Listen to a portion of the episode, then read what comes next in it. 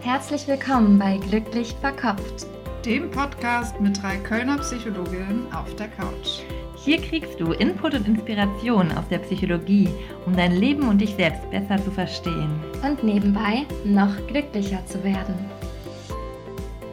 Herzlich willkommen bei Glücklich Verkopft, dem Podcast mit Psychologinnen auf der Couch.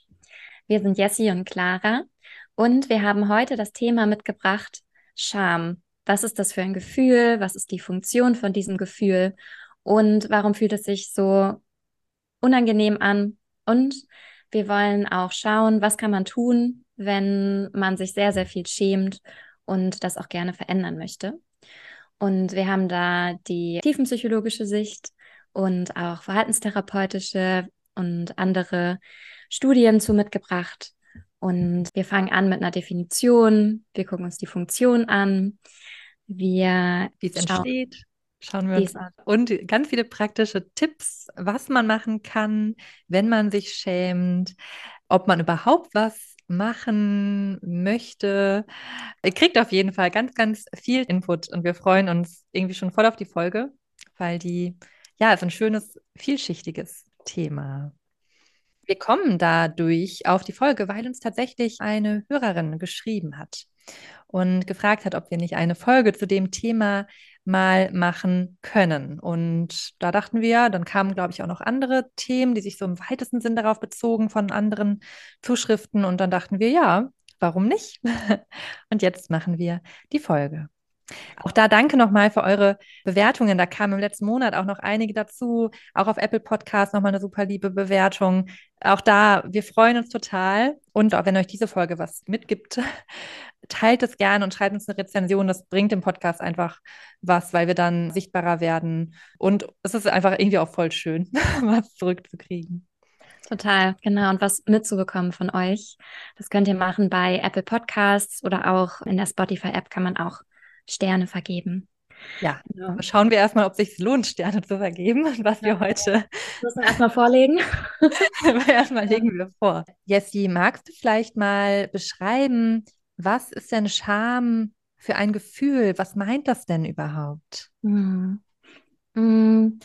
Scham ist eine Emotion, die die Forscher sind sich nicht ganz einig, aber die meisten gehen davon aus, dass es eher eine gelernte Emotion ist. Also wir haben ja die mhm. angeborenen Basisemotionen wie Angst, wie Wut, wie Freude, die überall gleich empfunden werden, die äh, von Anfang an da sind.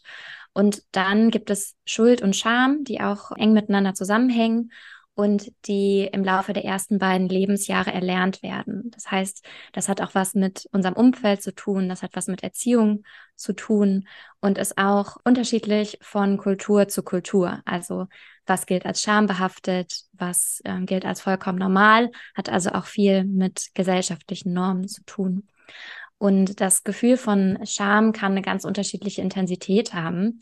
Das kennt ihr vielleicht auch. Es geht so von so einer leichten Verlegenheit, Unsicherheit über ein ganz unangenehmes, tiefes Gefühl, Demütigung bis hin zu chronischer Scham. Das ist auch was, was wir in der Therapie manchmal erleben.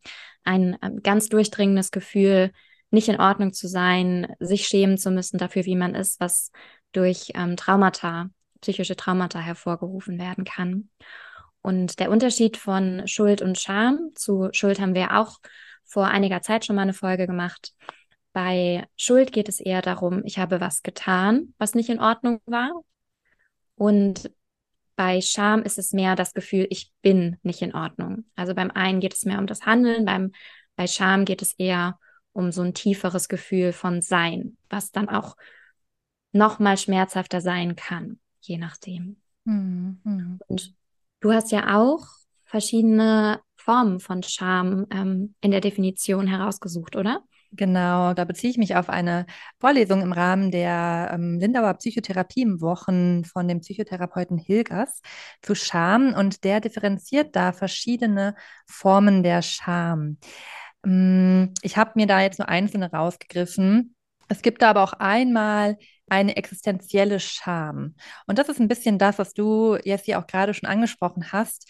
So ein ganz tiefes Gefühl unerwünscht zu sein, falsch zu sein, nicht richtig zu sein, wie man ist. Also so das ganze Sein irgendwie wird so als negativ, als so makelbehaftet ähm, erlebt.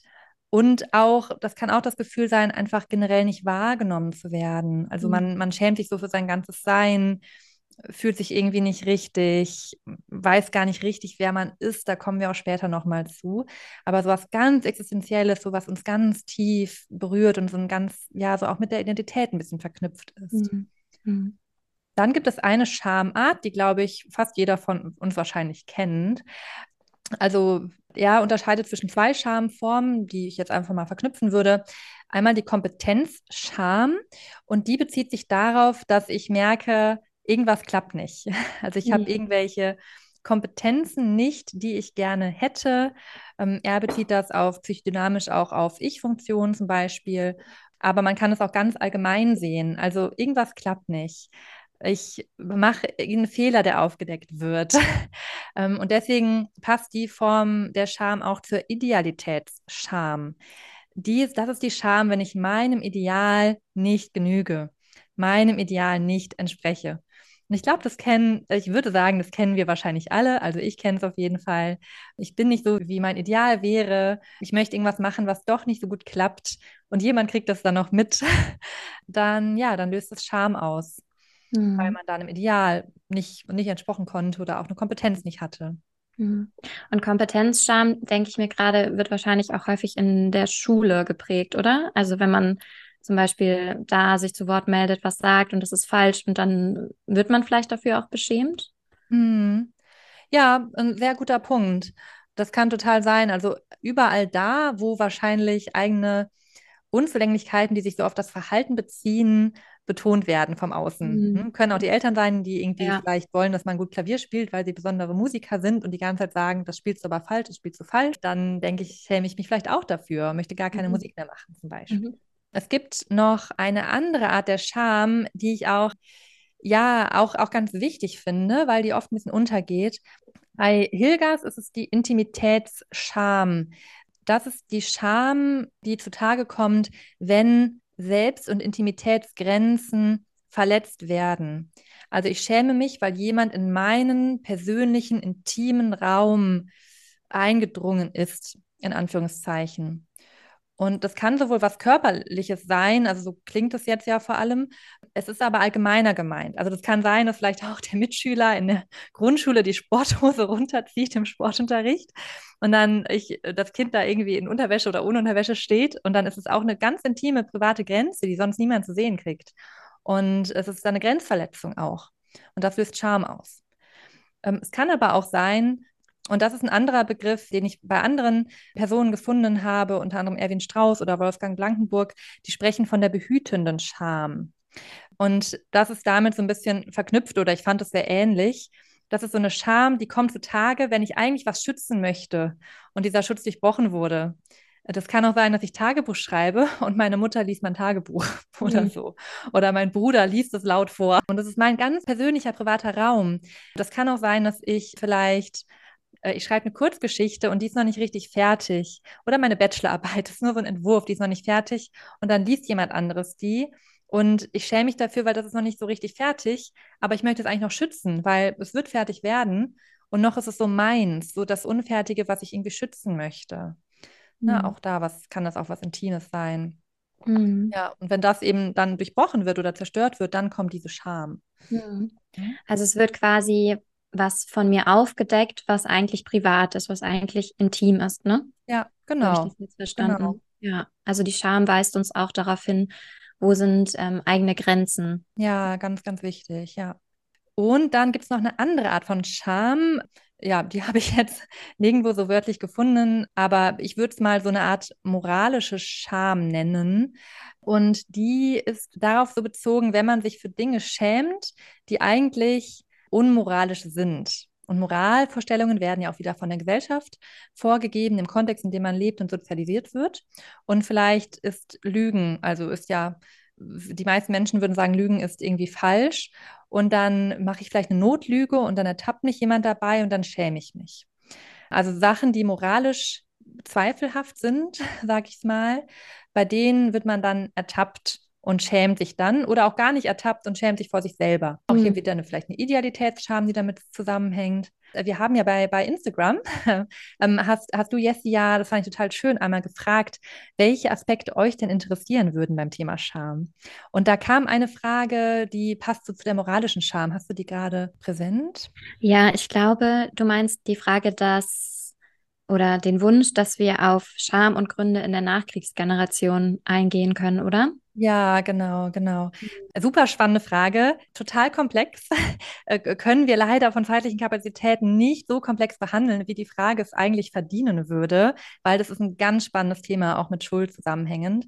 Ähm, ich würde es jetzt nur in dem Kontext einbringen, das hat ja auch ein bisschen mit moralischer Scham zu tun, weil wir schämen uns für etwas, was unmoralisch ist, unmoralisch war, also vor allem in der Vergangenheit war. Ne, und hier ist die Frage natürlich, wir sind eine andere Generation als eben die, die Generation damals und das würde ich einfach jetzt mal ausklammern, die Diskussion darüber. Aber das ist die Scham über etwas, was moralisch nicht okay war und, und nicht, nicht okay ist.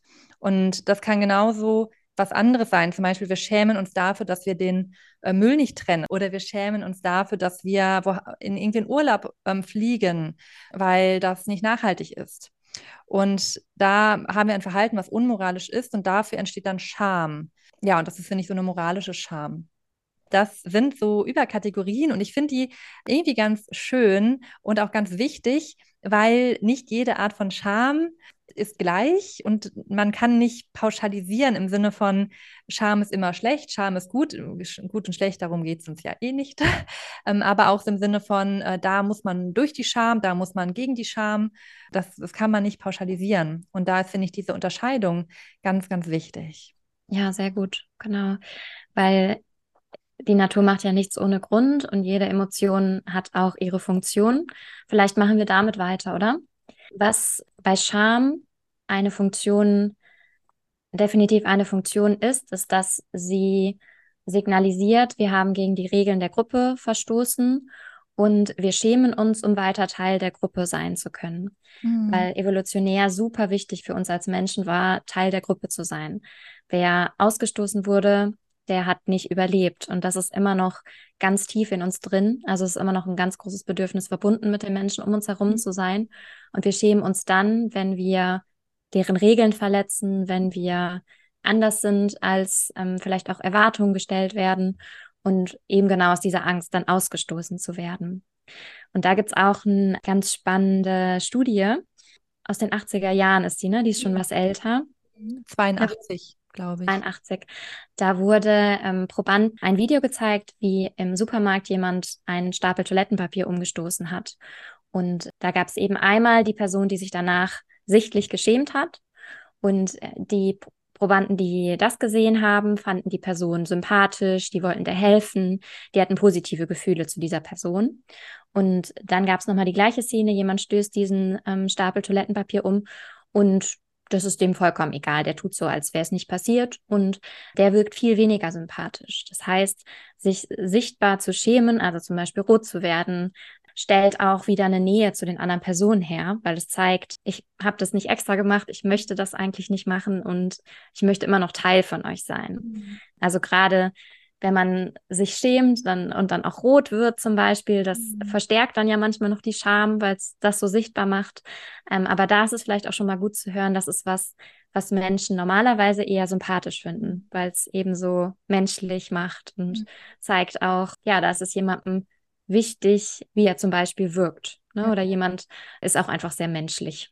Ja, da finde ich auch so schön bei der Studie, dass es ja nicht nur sagt, Scham macht uns sympathisch, sondern uns im Scham zu zeigen, mhm. macht uns sympathisch. Also mit der Scham zu zeigen, auch jetzt in dem Beispiel, das macht uns nahbarer und sympathisch. Ja, was gar nicht, äh, was gar nicht die Tendenz ist, ne? Man möchte sich ja in mhm. seiner Scham am liebsten verstecken. Und ähm, wir haben ja auch in der Gesellschaft so diese Tendenz, wir wollen stark wirken und das ist auch so die Erwartung, wenig Schwäche zu zeigen. Ne? Vielleicht nochmal mehr für Männer, aber auch generell. Und da ist aber eben Scham genau das Gegenteil, sondern das kann auch sympathisch machen. Ja. Genau das finde ich auch so gut, dass du sagst, es ist, ist, eigentlich das Gegenteilige von dem, was Scham eigentlich ist. Ne, ich finde, das kann man bei der Definition auch so ein bisschen anfügen. Es ist eigentlich so ein sich verstecken, sich klein machen. Sieht man auf der Körpersprache, dieses so weg, also klein rein, nach innen irgendwie ähm, und nicht nach außen eigentlich. Mhm. Äh, da hattest du auch was vorhin Spannendes in der Vorbesprechung mir erzählt, ähm, mhm. und zwar mit dem Erregungsniveau. Kannst du genau. das nochmal ja, noch uns berichten? Ja. Ja, ein Psychologe, Alan Shaw, hat herausgefunden, dass wenn wir uns schämen, da passiert wirklich ganz viel im Körper. Und wir haben ja grob gesagt ein Erregungssystem und ein Entspannungssystem. Sympathikus ist so, dass wenn wir aktiv sind und Parasympathikus ist das, wenn wir entspannt sind. Und wenn wir uns schämen, sind tatsächlich beide Systeme gleichzeitig aktiv. Also wir haben eine Fehlregulation. Und darum passieren auch Dinge, die ähm, in beide Richtungen gehen. Also wir werden rot einerseits, wir senken den Blick, aber wir haben auch Herzrasen zum Beispiel. Häufig fangen wir an zu stammeln oder wir sind vielleicht auch wie gelähmt. Ne? Also wir haben da verschiedene Pole, die an uns ziehen. Ne? Ein, einmal so ganz aktiv und einmal total passiv. Und das passiert dann eben, weil auch beides gleichzeitig im Körper aktiviert ist. Und das erklärt auch dieses teilweise sehr hemmende und gleichzeitig sehr aktivierende Gefühl. Das fand ich irgendwie, also das du erzählt hast, auch total schlüssig direkt. Mhm. Weil ich mhm. dachte, wenn man, auch wenn man Scham kennt, irgendwie passt es, weil man ist innerlich total aktiviert und ganz unwohl und unruhig und macht aber nichts. So, mhm. ne? Und fühlt sich eher gelähmt. Gelähmt, genau. Fand ich super passend. Wenn wir zur Entstehung der Scham kommen, da hast du aus VT-Perspektive ja schon so ein bisschen gesagt, also Verhaltenstherapeutisch ist ja oft ein Lernprozess und da könnte das ja das soziale Lernen sein, richtig? Kannst du es nochmal so zusammenfassen? Genau, also als Kinder ist für uns ja ganz wichtig, wie, wie wir die Liebe unserer Eltern aufrechterhalten können und auch wie die auf uns reagieren. Und häufig wird Scham dann hervorgerufen, wenn zum Beispiel Eltern mit Ärger oder mit Liebesentzug oder auch mit Ekel auf Verhalten von einem Kind reagieren und das Kind versteht vielleicht gar nicht so genau, was jetzt gerade an ihm nicht stimmt oder was es falsch gemacht hat, aber es versteht, dass es eine negative Bewertung auf das eigene mhm. Verhalten ist und das ist das, was dann so ähm, beibehalten wird und was dann auch mh, hm, Glaubenssätze wie zum Beispiel ich bin nicht richtig oder zum Beispiel ich habe ganz viel Freude, auf dem Spielplatz im Matsch zu spielen und das ist ein total schöner Moment für mich. Und dann kommen meine Eltern und sagen, da, hör auf damit, das ist eklig.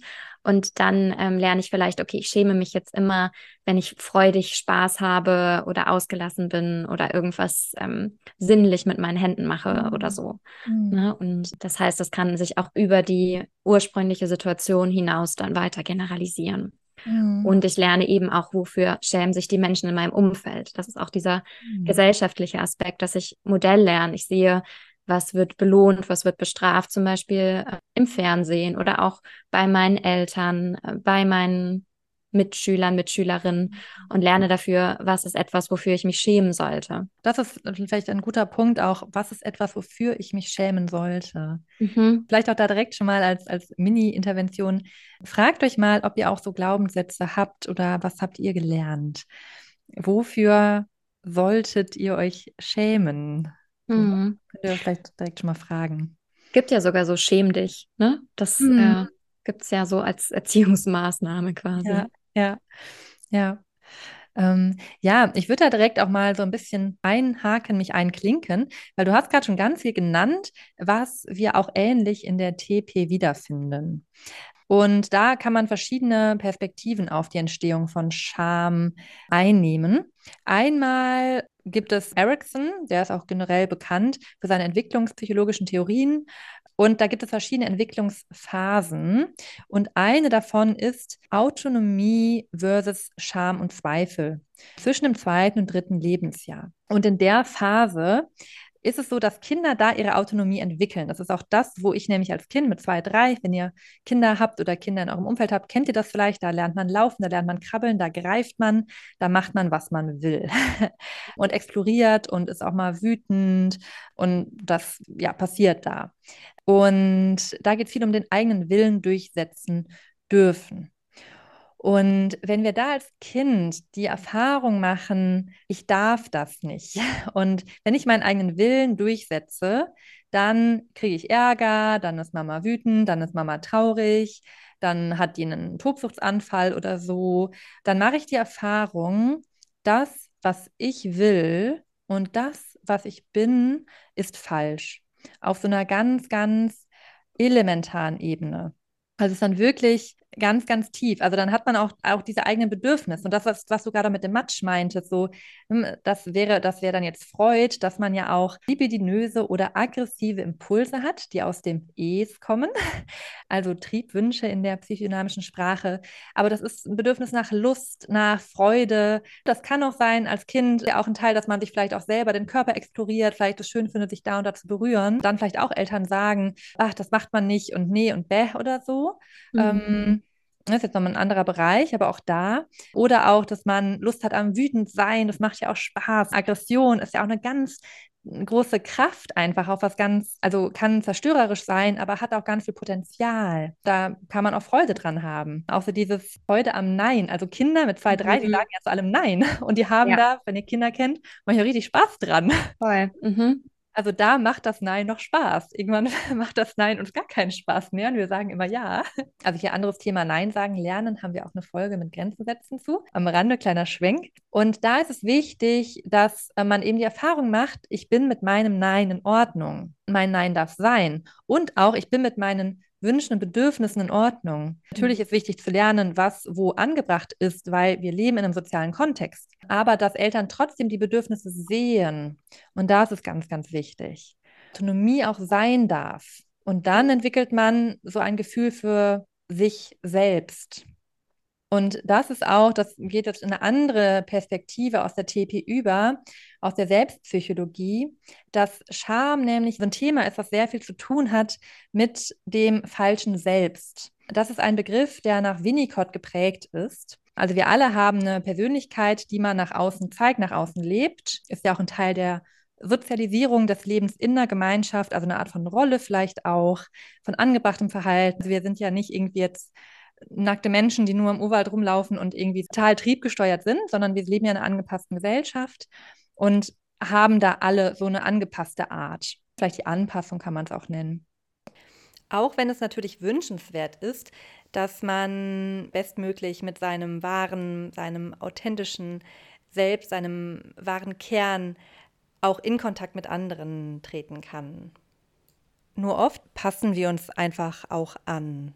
Und dabei ist aber wichtig, dass man ein Gefühl für sein wahres Selbst hat, dass man weiß, wer man wirklich ist. Zu dem Thema gibt es auch eine super spannende, interessante Folge zum falschen Selbst im Podcast Rätsel des Unbewussten. Und die beiden AutorInnen verwenden dort als Metapher für das falsche Selbst sozusagen das Bild der Maske. Das kann man sich dann ein bisschen so vorstellen wie so Karneval und man trägt Masken oder ein Kostüm. Und es gibt Menschen, die wissen, wer sie darunter sind und haben dann diese Maske an. Und dann gibt es vielleicht andere Menschen, die haben noch nie einen Spiegel gesehen, zum Beispiel. Und die wissen gar nicht, wer sie unter dieser Maske sind. Und die haben nur gelernt, okay, diese Maske brauchst du, um hier zu bekommen, was du möchtest. Also du musst so und so sein, damit du das und das kriegst. Du mhm. musst jetzt lieb sein, damit die anderen nett für dir sind. Du musst jetzt streng sein, weil wenn du streng bist, kriegst du das und das und das oder so. Und die wissen aber nicht, was da drunter ist. Mhm. Und ich das, fand das Bild so schön, mit dem man trägt Masken irgendwie auf, Kar auf einer Karnevalsfeier oder so. Und dann stellt man sich vor, es gibt aber Menschen, die noch nie einen Spiegel in ihrem Leben gehabt haben und gar nicht wissen, wer sie sind. Und das finde ich ganz passend, weil das so passt zu dem, dass es ganz wichtig ist für die Entwicklung des wahren Selbstes, von den Eltern gespiegelt zu werden. Weil nur durch die Spiegelung der Eltern, dass die mir nämlich wiedergeben, okay, du schreist und wahrscheinlich hast du Hunger, wo ich noch gar nicht weiß, was ist dieses Gefühl in meinem Körper. Und dann können die Eltern mir das rückmelden, ah, du hast Hunger. Oder ah, ah du freust dich jetzt aber. Oder ach, da bist du jetzt aber wütend. Mhm. ähm, also die spiegeln einem was man fühlt, die verbalisieren das, die geben dem eine Sprache, die versprachlichen das Und dadurch lerne ich, wer bin ich denn? Genauso durch auch Grenzen setzen. Das ist ja auch wieder, weil Grenzen setzen sind auch, ist auch wichtig. Also äh, Grenzen von Eltern zu spüren, um zu merken, es ist nicht alles möglich, was ja auch im Leben so ist. Dinge sind begrenzt. Also auch, dass Eltern nicht alles per se loben, was man macht, sondern dann eher, wenn ich sage, boah, ich bin unzufrieden mit dem Bild, dass Eltern sagen, ach ja, ein bisschen, ein bisschen unzufrieden, vielleicht auch gut so eine Rückmeldung geben. Ne, man kann auch sagen, ach, du findest es gar nicht schön. Ich finde das schön, wenn man es wirklich schön findet. Ähm, aber dass es so was Realistisches hat. Ja, so einen Realitätsbezug. Weil ich dadurch dann eben auch merke, okay, das ist meine Kompetenz und das ist nicht meine Kompetenz. Und wir mhm. alle können Dinge nicht. Und wenn ich immer nur gelobt werde für das, was ich äh, kann oder nicht kann oder ein bisschen kann, woher soll ich als Kind dann lernen, was ich wirklich kann mhm. und auch was ich nicht kann? Da lerne ich ja, ich muss alles nur, ich muss alles so machen, dass ich nur gelobt werde. Ja. Es hat auch ganz viel mit Identitätsherausbildung zu tun, oder? Ja, genau, genau, Identität. Ja, voll. Das ist, also deswegen Scham ist vor allem diese existenzielle Scham, weil darauf bezieht sich das Ganze jetzt auch, hat ganz viel mit Identität zu tun. Mhm. Und so ist es dann wie, Scham ist dann ein bisschen so wie, das sind diesen, ne, man, man hat eine Maske und bei der Beschämung wird sozusagen die Maske irgendwie so ein Stück weggerissen. Weil Beschämung ist ja, es wird irgendwas entlarvt, mhm. man wird vielleicht kritisiert, vor sich selber kritisiert man sich oder die anderen kritisieren einen. Und da muss man sich vorstellen, ich weiß gar nicht, was da drunter ist. Und dann bedeutet so eine Mini-Beschämung, Mini-Kritik schon komplett, was ist denn da? So eine existenzielle Not eigentlich. Mhm. Weil ich auch meine Maske sein muss, weil ich sonst nichts anderes habe. Genau, ja. Mhm. Genau, weil ich gar nicht richtig weiß, was ist denn da drunter. Mhm. Wenn man das früh eben nicht so erfahren hat. Und das natürlich jetzt auch in Abstufungen. Und auch da noch eine Ergänzung. Häufig findet ja die Beschämung für das Verhalten statt, was nicht die Maske ist. Also wir machen etwas aus uns, aus einem Impuls heraus, aus einem Impuls der Lebendigkeit zum Beispiel. Und dann kriegen wir dafür eine negative Rückmeldung. Also sozusagen die Maske rutscht runter und das wird negativ rückgemeldet. Ähm, und dann bemühen wir uns, eben immer die Maske aufzuhaben, die Maske aufzuhaben. Das ist auch, finde ich, noch so ein, so ein Aspekt, der damit zusammenhängt. Und das ist dann eben mit Eltern, die sozusagen nicht fördern, was unter der Maske ist und das spiegeln und validieren und benennen, sondern die sozusagen alles fördern, was der Maske entspricht weil die die Maske sozusagen selber brauchen. Also Mütter beispielsweise, die Schwierigkeiten haben, die Bedürfnisse des Kindes aufzunehmen und wahrzunehmen und zu beantworten, weil sie beispielsweise selber so bedürftig sind und stattdessen das Kind für ihre eigenen Bedürfnisse brauchen. Also sie benutzen sozusagen das Kind als Spiegel für sich selbst, ähm, sodass das Kind dann eben diese Maske entwickelt, die eigentlich ein Spiegel der anderen ist. Und alles, wo die Maske dann runterrutscht, wird dann beispielsweise negativ von anderen bewertet. Und dann bemühe ich mich eben, die Maske so oft aufzuhaben, wie es geht und identifiziere mich gegebenenfalls mit dieser Maske. Das noch so als Ergänzung dazu.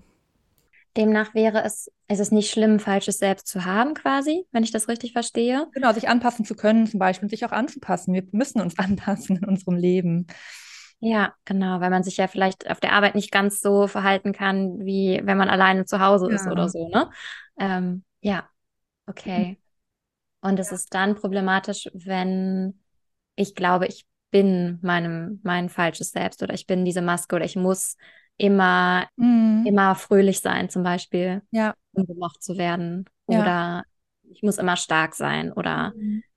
was, was könnte das noch sein? Ja, generell so dieses, ich muss immer dem, dementsprechend, wie der andere mich gerade haben möchte. Okay. Vielleicht möchte der, dass ich mich auch kümmere und interessiere, weil ich vielleicht von meiner Mutter gelernt habe, sie möchte immer, dass jemand ihr zuhört. Und dann ist das, wie ich irgendwie dann versuche zu sein. Oder ich muss irgendwie ordentlich sein oder schlecht drauf sein oder man irgendwie gelernt hat, ne, was so vom Umfeld auch akzeptiert wird. Wir hatten auch noch eine Frage von einer Hörerin, vielleicht mhm. passt die ganz gut. Habe ich mehr bei dem ersten Teil, den du gesagt hast, mhm. dran gedacht, aber da warst du so schnell, da habe ich sie nicht untergekriegt. Warum schäme ich mich, wenn ich mich durchsetzen oder meine Meinung sagen will? Das lässt sich da, glaube ich, auch ganz gut mit erklären, oder? Ja, genau. Passt so dazu, dass, also es ist eigentlich ganz klassisch, deswegen fand ich voll schön, ähm, wo wir das auch den Aspekt bekommen haben weil das, da könnte man jetzt als Hypothese aufstellen, dass ähm, wenn man diese Scham hat, ich schäme mich immer, wenn ich mich durchsetzen will, dass es eben sich auch so entwickelt hat, weil man sich vielleicht als Kind ja nicht die Möglichkeit hatte, sich durchzusetzen, weil eben man sich autonom verhalten hat, eben machen wollte, was man wollte und die Treppe gehe ich alleine hoch, brauche die Hand nicht mehr und dann falle ich vielleicht hin und ist dann so, lerne ich dann auch, dass Eltern gesagt haben, nee, nee, du musst jetzt an der Hand gehen oder man eben nicht, weil ich nicht irgendwas machen, irgendwas Autonomes machen durfte und dass man dann gelernt hat, ich darf ja, ich darf mich nicht durchsetzen, ich darf nicht stark sein, ich darf nicht machtvoll sein, sozusagen. Mhm. Kann auch sein, dass man vielleicht, vielleicht ist auch eine Person in einer großen Geschwisterfamilie aufgewachsen und dann waren die Geschwister, die, die, die, die eher so viel Raum eingenommen haben und dann irgendwie von oben gesagt haben, nee, jetzt sei mal still und sei mal leise. Kann auch daher kommen. Mhm. Ja, ja, aber es passt sehr, sehr gut dazu, zu dieser Entwicklung Autonomie versus Scham und Zweifel. Ja, okay. Mhm ist genau das, ne? Also ich wünsche mir Autonomie, ich will mich durchsetzen, aber die Scham unterdrückt das quasi, ne? Ja. Mhm. Und auch wieder um Bindung eigentlich aufrecht zu erhalten, ne? Ja, genau. Ja, mhm. und ich darf nicht so sein, wie ich bin. weil durchsetzen ist ja meine Meinung. Also durchsetzen ist ja sehr ich als Person.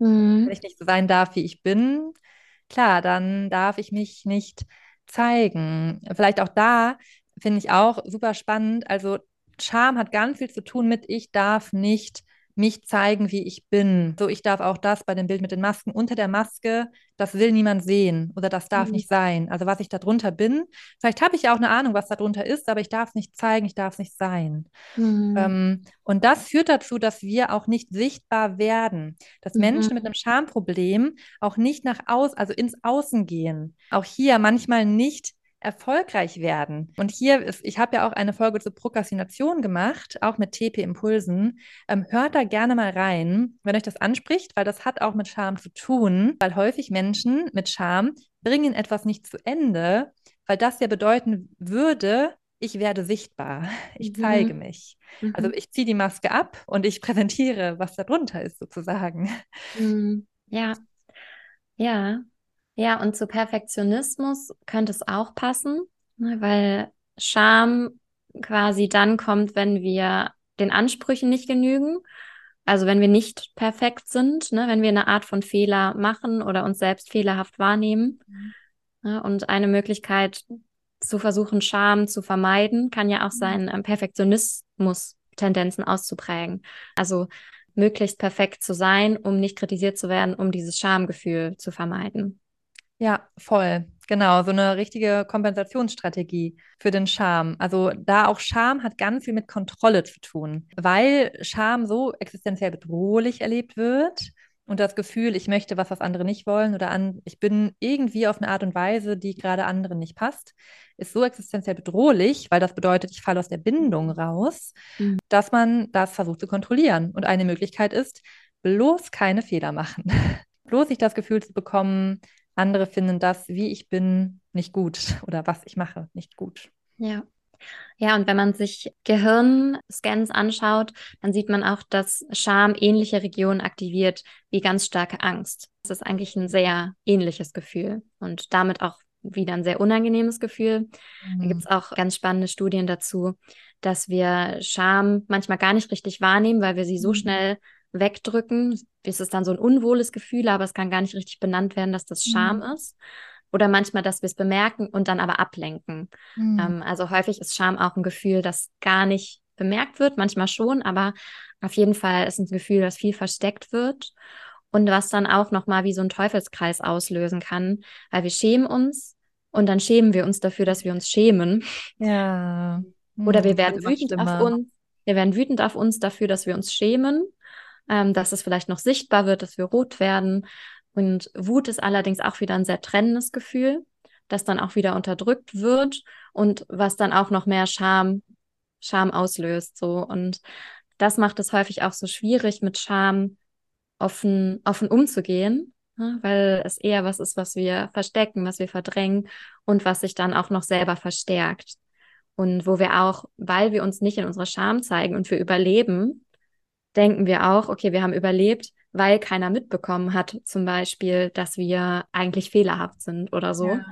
Und ja. Ähm, ne, das ist dann auch wieder jetzt so ähm, verhaltenstherapeutisch oder mhm. lern lerntheoretisch ist das dann auch ein sich selbst verstärkender Mechanismus, dass dann zum Beispiel immer mehr eine Fassade aufgebaut wird, um mhm. Scham nicht zu erleben und nicht in seiner Scham behaftet, behafteten Sein oder in seinem fehlerhaften Sein eigentlich gesehen zu werden.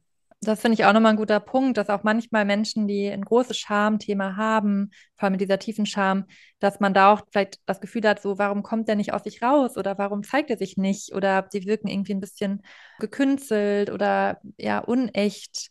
Und dann liegt da ein Schamthema zugrunde. Und was ich gerade auch noch dachte zu dem, was du gesagt hast, passte das, dass man so eine Art Schamradar entwickelt. Also weil die Angst, beschämt zu werden, so groß ist, so einen Sensor entwickelt, mhm. wo könnte denn eine Beschämung drohen? Und dann interpretiert man alles durch diesen Schamradar. Und der ist auf ganz, ganz feinfühlig gestellt. Und da kann alles ein Schamgefühl auslösen. Wenn die Freundin dann mal irgendwie, irgendwie genervt guckt oder so, hier so als Beispiel, wir nehmen die Podcast-Folge ja auf und dann könnte ich da schon denken, oh Jessie, die guckt gerade irgendwie so, guckt mich gar nicht mehr an, die findet bestimmt blöd, was ich jetzt gerade sage, ich habe was Falsches gesagt und in Wirklichkeit guckt Jessie konzentriert auf ihre eigenen Notizen oder so. So jemand mit einem großen Schamradar würde dann direkt denken, oh, ich habe was Falsches gesagt, ich habe was Falsches gemacht. Auch bei egal wem, bei Freundinnen, bei Leuten in der Bahn, beim Bäcker, so ein ganz mhm. hoher Sensor, um Beschämung zu vermeiden, weil Beschämung so angstbesetzt ist. Ja, und das erinnert mich jetzt auch an eine psychische Störung, die mit Scham verbunden ist, ne? Mit soziale Phobie zum hm, Beispiel. genau. Auch so eine ganz große ja. Aufmerksamkeit darauf gerichtet ist, ähm, was, was von anderen wahrgenommen werden könnte als negativ. Ja, ja. ja. Auch da noch ein Punkt fällt mir auch gerade ein, dass Scham ja auch in Folge von Störungen auftreten kann, dass man sich dann für die Störung schämt beispielsweise bei Zwangsstörungen, auch bei Depressionen, ähm, bei allem, bei, bei Essstörungen, also bei so vielen Störungen, ähm, wo dann diese, wo man sich für die Symptome schämt. Hm. Und das ist aber vielleicht auch wieder dann eher Bereich für Idealitätsscham. Also ich möchte das nicht zeigen, das wird vielleicht nicht anerkannt, das könnte abgewertet werden. Hm. hm. Ja, und äh, ein Punkt noch bei der Entstehung haben wir, glaube ich, noch gar nicht so genannt, dass natürlich auch Beschämungserlebnisse ja. im sozialen Bereich ähm, in der Kindheit total zu, ja, ein Thema mit Scham mhm. führen können. Genau, du hast gerade schon beherzt Ja gesagt, Jessie. Magst du den ja.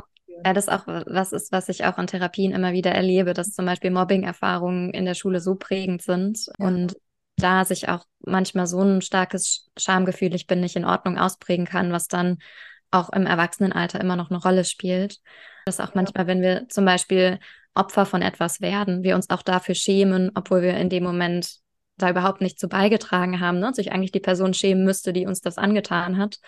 Aber wir das trotzdem äh, für uns dann so annehmen. Und, äh, und nicht ja. nur durch Mitschüler, auch durch Lehrer. Das gibt es ja auch, ja. die dann sagen, so und jetzt schreibst du aber was an die Tafel und eigentlich denke ich, ich, hab, ich kann so schlecht schreiben und möchte das gar nicht und ich muss es aber machen. Und dann unterstreicht der Lehrer meine Fehler nochmal rot und sagt, ja, der, die so und so hat das jetzt wieder falsch gemacht. Mhm. Also auch das da oh, finde ich, oh, ich finde, da kann man gar nicht genug machen gegen Mobbing in Schule und gegen Voll.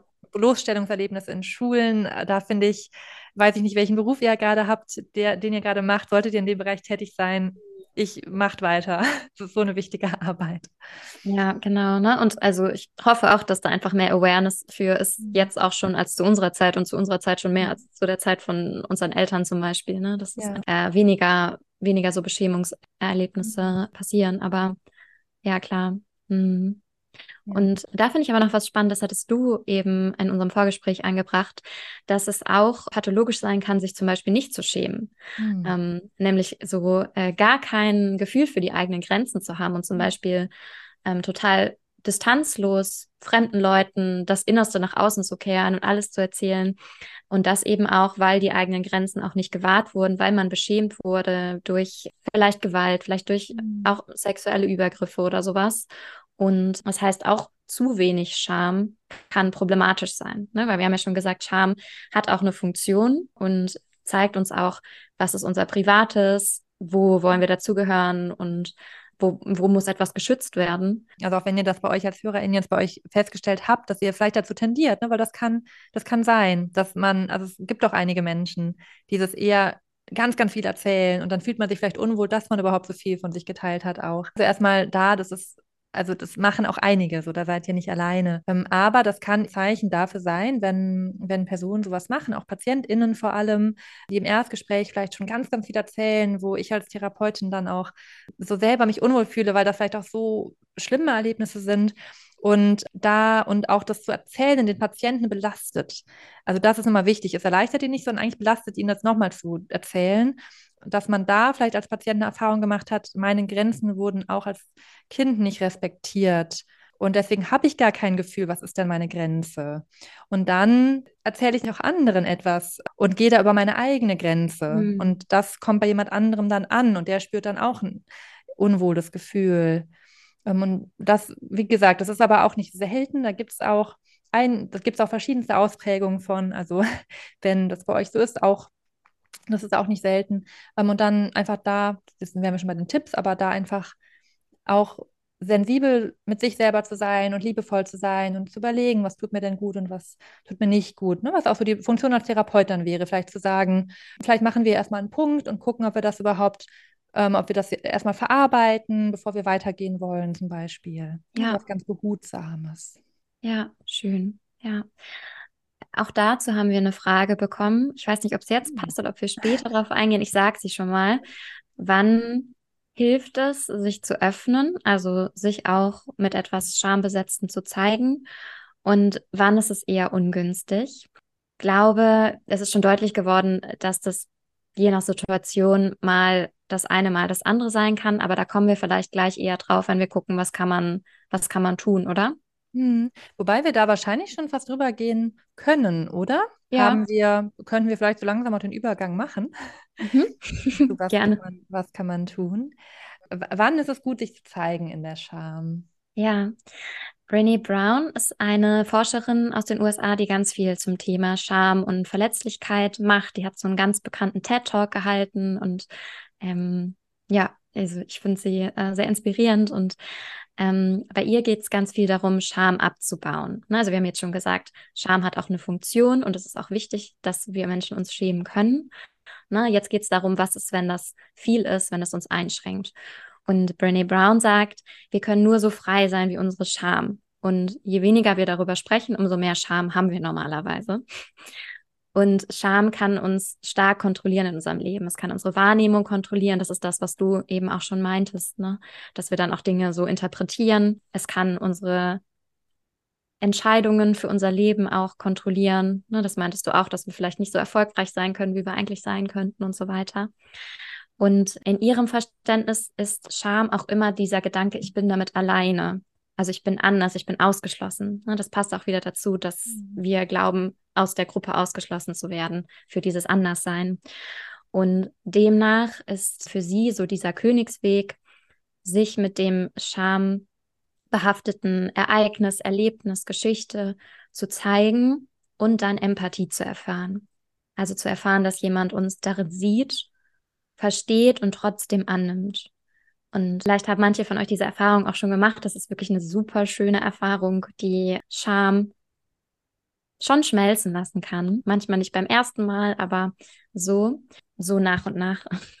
Und Brene Brown betont aber auch, dass es wichtig ist, sich da zu öffnen, wo man auch diese Empathie bekommen kann. Das heißt, mhm. den Kontext gut auszuwählen, wirklich eine vertraute Person, wo man weiß, die Beziehung ist tragfähig, die, die Person kann das aktuell leisten, ne? ist vielleicht nicht gerade selber ähm, mit eigenen Themen total überlastet und ähm, es dann zu teilen und diesen, dieses, diese Scham auszusprechen, ist dann total befreiend. Und sie hat auch so den schönen Satz in so einem Talk mit Oprah Winfrey gesagt, You have to earn the right to hear my story. Hm, das ja. äh, fand ich auch ganz schön, weil das auch zeigt, so es ist wichtig, sich zu zeigen, aber auch eher sehr bewusst, sehr bewusst, wem man da vertraut, weil es eben auch sonst zu einem erneuten Beschämungsereignis, Erlebnis kommen kann. Und gerade mir vorstelle, jemand hat sich vielleicht für ein Ereignis sein Leben lang geschämt nimmt all seinen Mut zusammen, öffnet sich und bekommt dann wieder einen drauf. Ne? Oder jemand sagt, ach, das ist doch gar nicht so schlimm. Oder jemand sagt, oh Gott, du Arme, das ist ja furchtbar. Also so auch viel nochmal Emotionen drauf. Und auch hier ähm, wieder Mitleid. Mitleid ist ja von oben nach unten Und ähm, ist was anderes als Mitgefühl. Können wir vielleicht auch eine eigene Podcast-Folge zu Ja. machen, der Differenzierung. Aber da, bei Mitleid ist ja, im Scham ist man ja schon klein. Und dann kommt jemand noch mit Mitleid und macht einen noch kleiner. Ja, so. Oh Gott, du armes kleines Ding, so. Und dann bin ich ja in meinem, also dann werde ich den Mut wieder verlieren und denken, okay, es macht doch wirklich keinen Sinn, mich damit zu zeigen, weil das ist, ne, das sollte, sollte niemand anders mitbekommen, dann kann das die Scham eher noch verstärken. Also es kann super hilfreich sein, sich in seiner Scham zu zeigen, weil wir häufig dann auch die Erfahrung machen, wir sind damit gar nicht alleine. Weil wenn wir Dinge nicht erzählen, ähm, öffnen sich andere Menschen auch nicht und wir denken, wir sind vielleicht die Einzigen, die ein bisschen chaotisch sind oder die zum Beispiel, was könnte es noch sein? Meine Beinhaare sind gerade auch sehr lang. ich, und das, äh, zum Beispiel, ich meine, klar, das ist gerade eh so ein neues Normmodell, dass es ein bisschen der neue Trend ist, lange Beinhaare. Aber ist, finde ich, war noch nicht immer so. Und ja, kann man sich auch Mhm. für schämen. Und dann erzählt man das und dann sagen alle, ach ja, hier im Winter lasse ich die eh immer lang wachsen. Also Ja. dann hört man das auf einmal von anderen auch. Ja, voll. Mhm, genau. Und äh, wenn ich merke, ich bin nicht alleine damit oder ich kann das sagen und danach existiere ich weiter und ich Hm. werde nicht ausgeschlossen von der Gruppe und es fühlt sich massiv unangenehm an und ich halte das aus, aber dann wird es irgendwann weniger. Und ich habe ich hab mich damit gezeigt und bin damit auch meinem wahren Selbst ein Stück näher gekommen. Es ist eine total bestärkende Erfahrung. Vor allem die Erfahrung zu machen, das geht auch anderen so und ich bin okay damit. Und es ist im Grunde ja auch, ich stehe für mich selbst ein. Also wenn ich das ausspreche, dann dazu hast du, glaube ich, auch schon mal eine schöne Coaching-Übung gemacht, ne? Also wenn ich das ausspreche, Schamgefühl zu zeigen und zu sich selbst zu stehen. Ne? Also zum Beispiel zu sagen, ich bin da und da ein bisschen komisch, aber das ist okay. Ich mag mich trotzdem oder ich lerne mich trotzdem anzunehmen. Und wir sind ja auch alle ein bisschen komisch. ne? Magst du die, magst du die Übung mal ähm, berichten? Das kann ich auch, auch als Tipp direkt. Vielleicht habt ihr da mal Lust zu, das selber zu machen, weil es ging jetzt ja um das Zeigen und das ist schon mal, finde ich, noch ein anderer Punkt, sich anderen damit zeigen oder auch sich von mir selber damit anzunehmen vor allem. Also nochmal mehr annehmen als zeigen, aber auch nicht damit annehmen. Und da wäre so, wenn ihr auch Lust habt, die Übung zu machen, vielleicht auch direkt auf Pause klickt und dann nochmal. Und zwar schreibt mal auf oder überlegt euch mal, ich schäme mich für. Und was kommt dann? Und dann kommt vielleicht, ich schäme mich für, dafür, dass ich unordentlich bin. Ich schäme mich dafür, dass ich laut bin. Ich schäme mich dafür, dass ich, ähm, weiß ich nicht, drei Fragezeichen zum Einschlafen höre. Ich schäme mich dafür, dass ich gerne, weiß ich nicht, Chips mit Käse drauf esse oder so. Und dann guckt Es können man, auch äußerliche Sachen sein, ne? Also ich schäme mich dafür, dass ich einen dicken Bauch habe oder so. Ja, manchmal will man ja auch gar nicht hingucken, was einem wirklich unangenehm ist. Und zum Beispiel freue mich auch immer voll, wenn jemand sagt, er hat die Folge gehört. Und dann schäme ich mich aber ein bisschen, dass ich mich so freue. Weil ich denke, ah, das ist irgendwie ein bisschen, ich will zu sehr im Mittelpunkt oder ich äh, habe ein zu sehr gesehen werden möchten Bedürfnis oder so und schäme mich dann dafür. Also das ist wirklich unangenehm. Also es ist wirklich ein unangenehmes Thema. Und das finde ich unangenehm, mir einzustehen, aber dann auch zu sagen, ja, ich schäme mich dafür, dass ich gesehen werden möchte, zum Beispiel. Und das können auch körperliche Dinge sein. Ich schäme mich dafür, dass irgendwie meine Nase so groß oder so klein ist oder meine Brust so groß oder klein oder was weiß ich. Oder Ja, dass ich manchmal ungeduldig bin mit meinen Kindern oder ganz Ja. unterschiedliche Sachen. Voll, dass ich mal aufschiebe oder dass ich anderen so Druck mache, wenn sie aufschieben. Also es kann ja auch alles sein. Und schaut da wirklich hin, was unangenehm ist. Und dann schreibt das mal auf. Ich schäme mich dafür, das. Und jetzt, wenn ihr da Lust auf die Übung habt, würde ich empfehlen, jetzt Pause zu drücken, weil ich erkläre es im zweiten Teil, aber es ist, glaube ich, cooler tatsächlich, wenn man erstmal nur das aufschreibt. Deswegen meine Empfehlung, drückt Pause und schreibt auf. Pause, jetzt. Gut, machen wahrscheinlich nur ein paar, äh, kann man ja auch nicht immer. Ähm, da müsst, habt, habt ihr jetzt, jetzt schon gehört. Ähm, aber ich empfehle dann, oder meine Empfehlung ist, das dann nochmal sich anzugucken und dann nochmal Sätze aufzuschreiben mit dem Punkt, wofür man sich schämt, aber als ich bin. Und dann, und ich nehme mich damit an. Also zum Beispiel, ich bin chaotisch und ich nehme mich damit an. Ich möchte gesehen werden und ich nehme mich damit an. Ich bin ungeduldig und ich nehme mich damit an. Mhm. Und dass man das sich erstmal aufschreibt und dann wirklich vorliest. Auch langsam, Satz für Satz. und fühlt das. Und wenn ihr es nicht direkt fühlt, weil das kann man oft nicht gut fühlen, weil die Dinge, wo man sich wirklich beschämt, die sind ja unangenehm, die will man ja weghaben. Ne? Auch häufig, weil man denkt, wenn ich das wirklich annehme, was passiert denn dann? Also da wieder Angst vor Kontrollverlust, wenn die Scham nicht mehr da wäre, weil die Scham ja was kontrolliert. Das ist ein ganz wichtiger Punkt. Also im Sinne von, zum Beispiel jetzt bei mir, dieses, ne, ich habe Angst gesehen zu werden, weil wenn ich die, die Scham nicht hätte, dann würde ich ja total laut und egoistisch und was weiß ich sein. Oder ich schäme mich dafür, laut zu sein und Raum zu nehmen, vielleicht auch.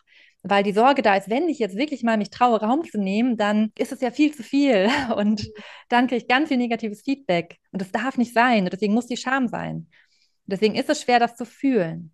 Aber versucht es mal, wirklich da reinzukommen, zu sagen, nein, ich versuche es jetzt mal. Und es ist erstmal nur hier für mich, es passiert nichts Schlimmes, aber ich versuche mal zu fühlen, dass es in Ordnung ist, dass ich mich damit annehme. Mhm. Und das ändert schon richtig, richtig viel. Ja, mega schön. Es sind auch so unterschiedliche Stufen, ne? Da erkenne ich das vor mir selbst an, was ja der mhm. allererste Schritt ist, bevor ich es vor jemand anderem aussprechen kann, muss ja. ich es mir erstmal selber eingestehen. Wir haben ja schon gesagt, manchmal weiß man gar nicht, wofür man sich schämt. Man weiß, irgendwie fühlt sich das unangenehm an in der und der Situation, aber dann muss erstmal klar werden, ach, das ist Scham, weil ich bin da anders, als ich eigentlich sein müsste oder ich bin ertappt worden oder so. Ne, und dann im ersten Schritt sich selbst damit anzunehmen, kann manchmal schwer genug sein, aber total befreiend. Und dann vielleicht im zweiten Schritt zu überlegen, welcher Person vertraue ich wirklich? Und vielleicht kann ich mit ihr die Erfahrung machen, dass sie mich nicht ablehnt, wenn sie das von mir erfährt. Hm, ja. Weil manchmal, also du hast jetzt Eskalationsstufe 3 genommen, nämlich es im Podcast öffentlich zu sagen. ja. Oh oh. ähm, weiß nicht, was ich sagen wollte. Dass ihr das einfach mal ne, mit einer überlegt, mit welcher Person könnt ihr das denn teilen, ähm, wo ihr euch wirklich aufgehoben, wahrgenommen hm. fühlt. Hm. Hm? Ja, ja, mega schön. Ne, weil Scham, haben wir schon gesagt, ist eher so ein deckelndes Gefühl, so ein Hals ist drin und mhm. Versteck ist und es kann sich wie so eine Mauer, mhm. über die man nicht hinwegkommt, anfühlen. Aber es kann sich lohnen, im richtigen Kontext über die Mauer drüber zu klettern, um dann auch dieses Selbstwirksamkeitserlebnis mhm. zu haben und diese authentische Verbundenheit mit sich selbst, weil mhm. wir schämen uns alle für Dinge und die meisten von uns verstecken auch irgendwelche Anteile, mhm. zumindest in verschiedenen Kontexten und das ist auch okay.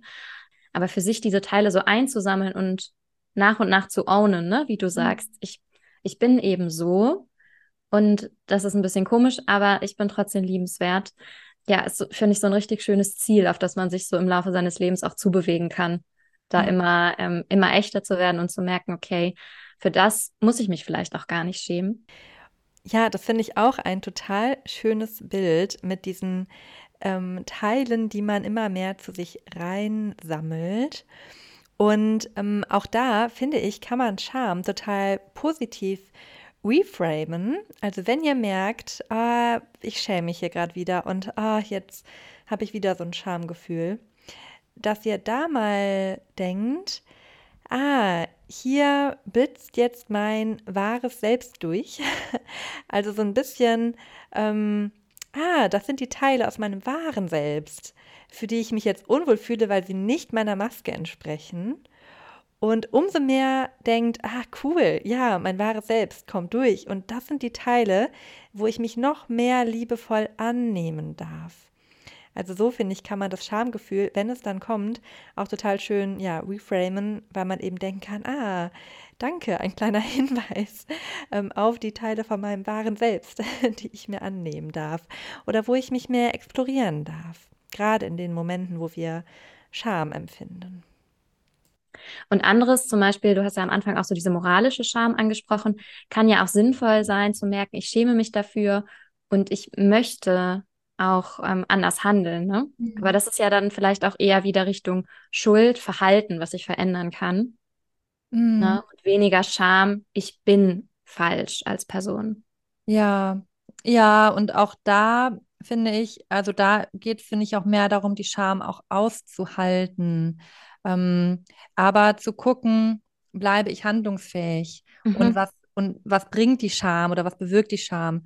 Weil sagen wir mal, das ist jetzt wirklich eine Scham, weil ich vielleicht ähm, gelogen habe oder damit auch wirklich eine Person verletzt habe. Und dann zu sagen, oh, ich bin so schlimm und ah, ja, ich, und ich bist ja gar nicht wert, mit mir noch zusammen zu sein oder so. Das ist ja dann auch selbst Mitleid. So, das mhm. bringt dann nicht viel. Ähm, aber da auch die Scham sehen zu können und zu halten und zu sagen, boah, ich schäme mich damit und ich fühle das auch gerade. Ähm, aber wie kann ich jetzt konstruktiv handeln? Mhm.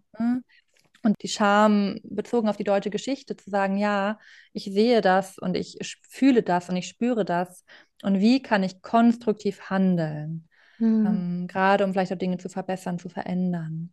Und da geht es für mich nicht darum, die Scham wegzumachen, sondern im Gegenteil, die ist auch gut. Aber eben nicht in dieses also nicht, nicht in dieses Selbstmitleid reingehen oder nicht so, so katastrophisieren oder so, weil das bringt nichts. Mhm. Macht es ja. nicht besser. Ja, genau, weil viel Scham eben auch lähmend ist. Mhm. Und da ist vielleicht nochmal ein guter Punkt, auch darauf zu achten, da kommen wir in vielen Folgen drauf, mhm. wie redet ihr eigentlich mit euch selbst? Also wie ist so dieser innere, dieses innere Gespräch? Und auch bei Scham kann Selbstmitgefühl wieder Mitgefühl ist was anderes als Mitleid. Also sich selbst verstehen, sich selbst sehen, aber auch nicht zu streng mit sich sein, total hilfreich sein. Da haben wir auch eine Folge zu gemacht, in die ihr auch mal reinhören könnt. Ja, ähm, finde ich super wichtig. Selbstmitgefühl. Also bei Scham ist Selbstmitgefühl eine der wichtigsten Qualitäten. Ja. Da ist eure Folge super. Ja, und eben auch Akzeptanz dafür, dass keiner perfekt ist, ne? dass wir als Menschen alle fehlerbehaftet sind und dass es auch das ist, was uns dann wieder miteinander vereint.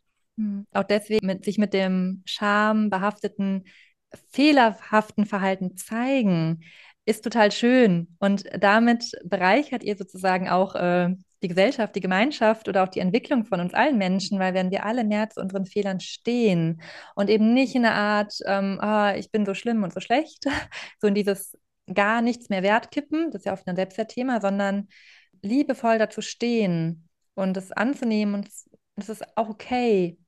Wir alle haben Fehler und niemand macht Sachen perfekt ähm, und es ist in Ordnung. Ja.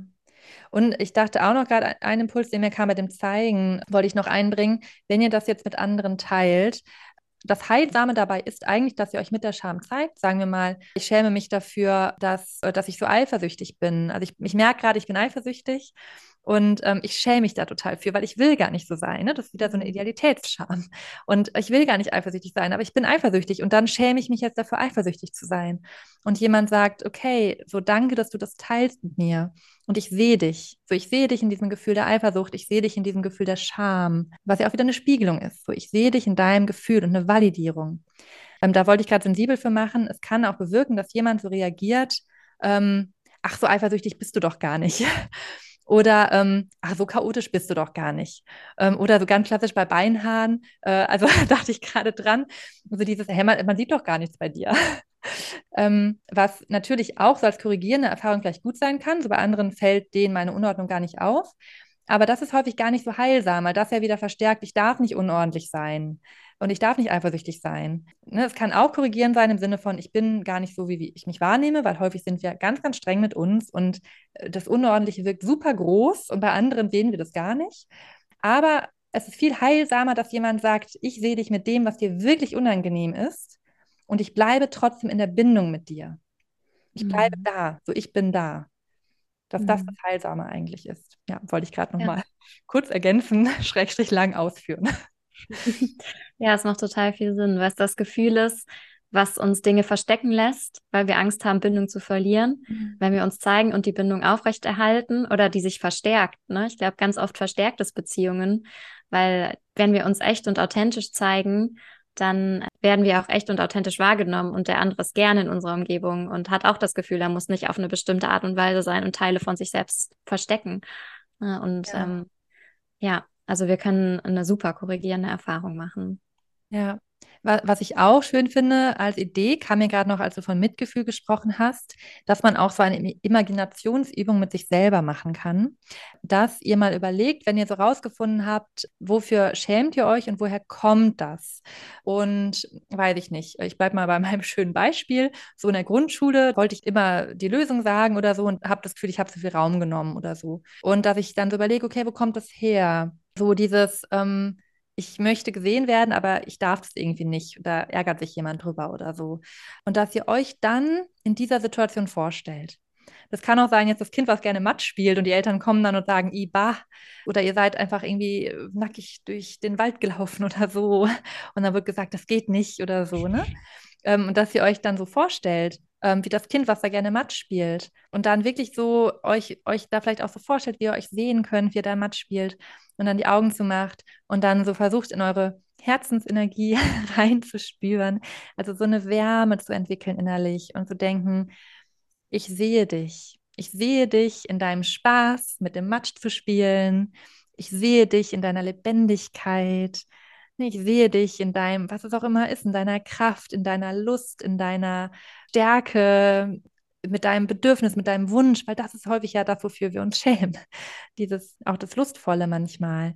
Und ich sehe dich da drin. Und es ist, und dann so, so eine Liebe da so hinschicken. das ist ja ganz pathetisch. Es geht auf die Weihnachtszeit zu. Ja, aber das wirklich, also ich kann es empfehlen, ne? Oder auch mal in einem begleiteten Kontext. Mhm. Und vielleicht gibt es auch Meditation im Internet, kann auch gut sein. Aber das kann ich super empfehlen.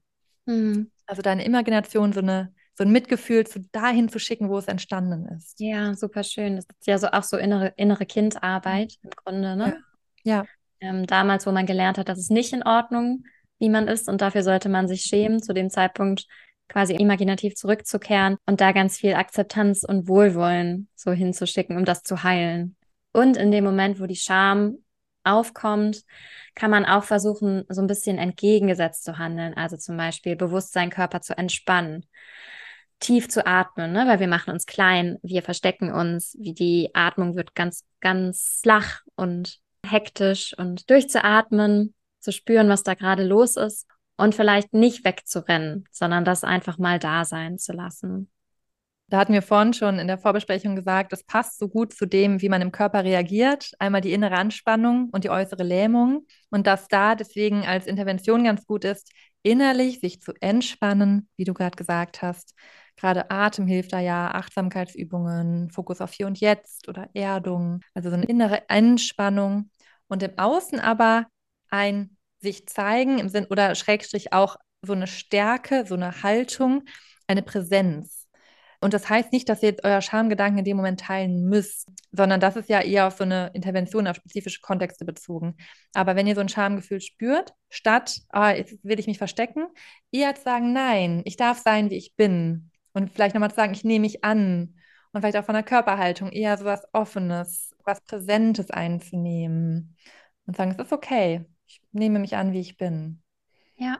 Mhm. Ja, schön. Und vielleicht nochmal als letzten Impuls kann man sich auch noch die andere Seite überlegen und gucken, wo verhält man sich denn, wie verhält man sich den anderen Menschen gegenüber? Und lässt man die auch so sein, wie man ist? Lässt man die sich auch zeigen in etwas, was schwierig ist? Und weil häufig sind wir da vielleicht auch wollen wir, dass Leute auf eine bestimmte Art und Weise sind, wollen wir uns nicht unwohl fühlen. Das heißt, auch zu gucken, gibt es vielleicht Situationen, wo ich jemand anders beschäme oder jemand anderem das Gefühl gebe, er sollte sich für einen Teil schämen. Und das finde ich ganz schön, dass so im Innen- und im Außenfokus vielleicht so ein bisschen mhm. mehr in die Richtung Annahme auch zu gehen. Mhm.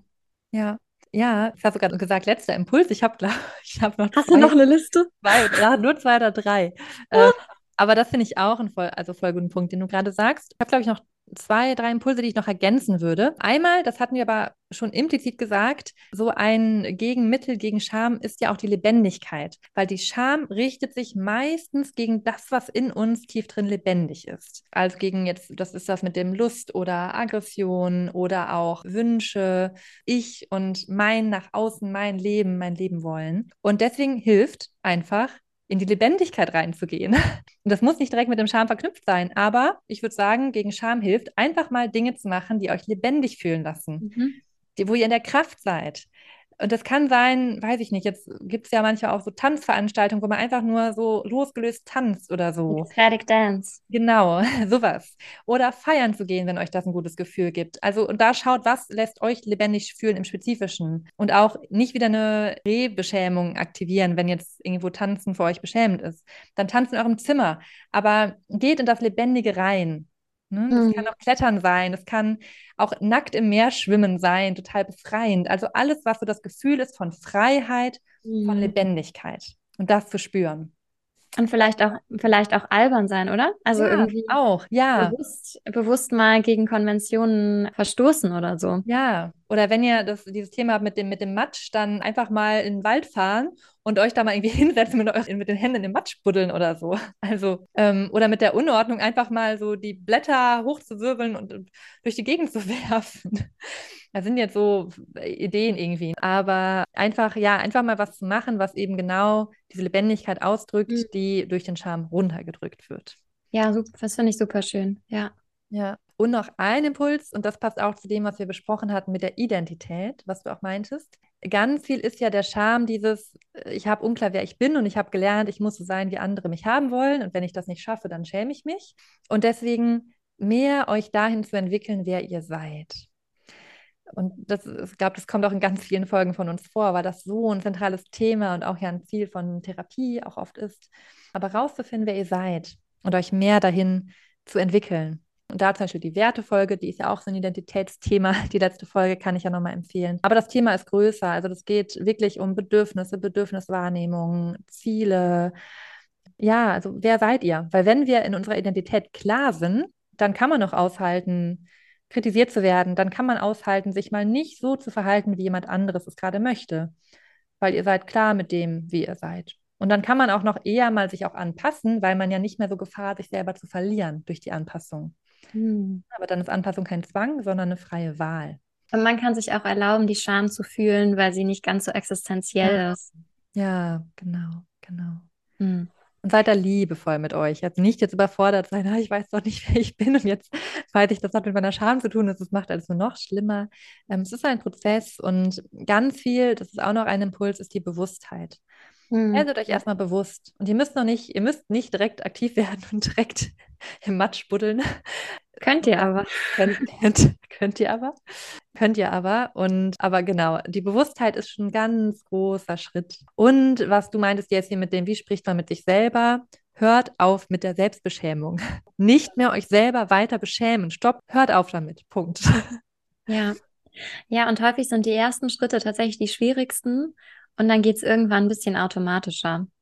Also ja. wenn ihr Schamerlebnisse ein, zweimal geteilt habt und das war eine gute Erfahrung, dann mhm. diese Mauer, die ihr aufgebaut habt, die euch davon abhält, wird immer ein bisschen abgebaut und irgendwann geht es fast wie von selbst und kostet gar nicht mehr so viel Energie, sich zu zeigen. Also ja. das, ähm, es lohnt sich da auch anzufangen und dem Prozess zu vertrauen.